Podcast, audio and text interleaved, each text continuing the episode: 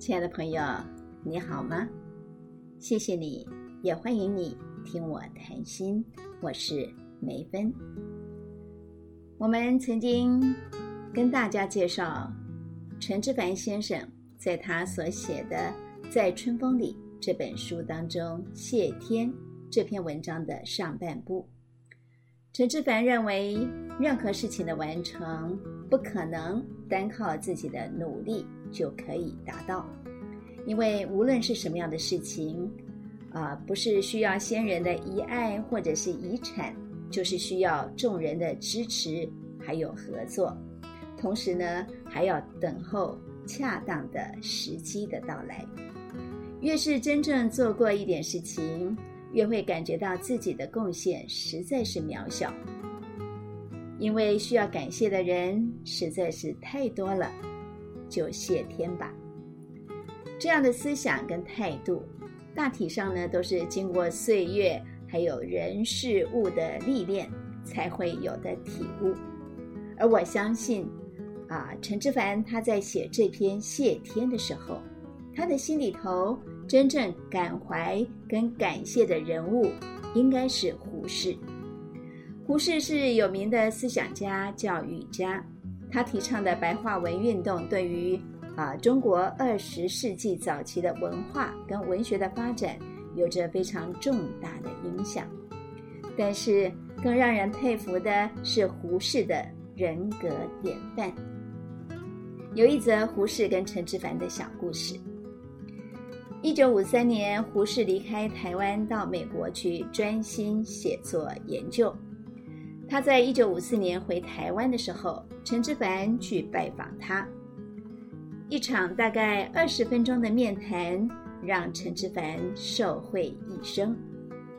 在这一次的会面之前呢，其实陈之凡跟胡适他们只有在北平有过一面之缘，而啊。这一次的碰面呢，是他们在台北的第一次的见面。见了面以后，胡适问陈之凡说：“你什么时候回来的呀？”陈之凡就反问他说：“我要从哪里回来呢？”胡适说：“从美国啊。”陈之凡说：“我从台北到高雄的车票都买不起，我怎么去美国呢？我做梦都没有想要到美国去。”一场看起来非常平凡的对话，没有想到胡适回到美国之后，寄了一张四百块钱美金的支票给陈之凡，这是要给陈之凡留学的保证金。可是陈之凡收到支票之后呢，却因为没有钱买机票，他又不好意思再向胡适开口，所以一直到隔年，等到他凑啊凑够了。买机票的钱，他才到滨州大学去啊攻读硕士学位。两年半之后，陈之凡拿到了学位，他应聘到一所大学去任教，有了工作，拿到了薪资之后，他才啊还给了胡适这四百块美金。那是在一九五七年的十月份。胡适他收到了陈之凡啊还给他的钱，胡适马上给陈之凡写了一封回信。他信上说：“其实你不应该这样急于还我这笔钱，我借出去的钱从来没有盼望收回，因为我知道我借出去的钱是一本万利，永远有利息在人间。”胡适的胸襟跟气度，很深的感动了陈之凡，所以胡适去世之后呢，陈之凡公开了这封信。他说：“这是胡适给我最短的一封信，却也是让我最感动的一封信。在这样的一位圣者的面前，我自然而然地感到自己的污浊。他借出去的钱，从来不盼望收回。”原因是永远有利息在人间。我从来没有这样成名的见解跟广阔的心胸。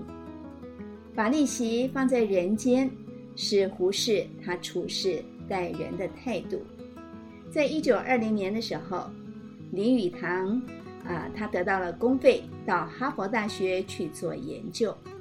可是林语堂虽然很顺利的到达了美国，但是说好的官费公帑却一直都没有寄过来，以至于林语堂在美国的生活陷入了困境。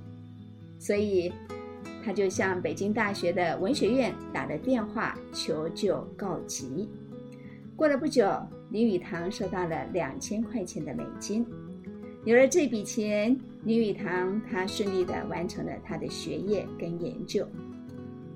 后来，林语堂回到了那个时候的北平，去向那个时候的北大校长蒋梦麟先生道谢。可是蒋梦麟他完全不知道这两千块钱美金的事情。仔细一查，才晓得，哦，原来是那个时候担任北京大学文学院院长的胡适，他所做的一件美事。诸如此类，乐于助人、不求回报的美事，是胡适他的生活日常。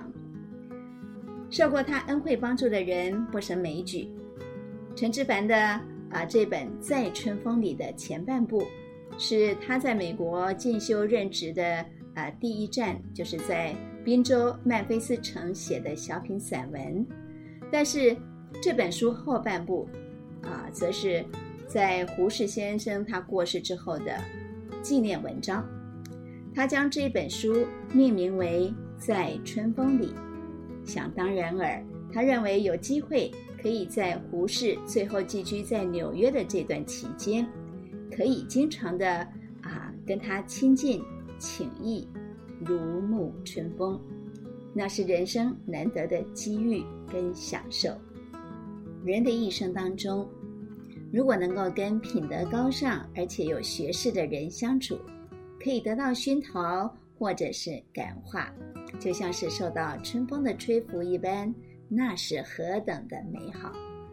陈之凡他的机遇让人羡慕，可是胡适他的胸襟气度更让我敬仰。虽然说哲人日已远，典型在溯习，但是我很感谢我们可以有典范、榜样，可以来敬仰学习。而胡适他一生慷慨解囊。他放的是一本万利的高利贷，只是他不收回，因为他让他的利息永远在人间循环。今天就跟大家分享到这里，祝大家平安快乐，我们下期再会。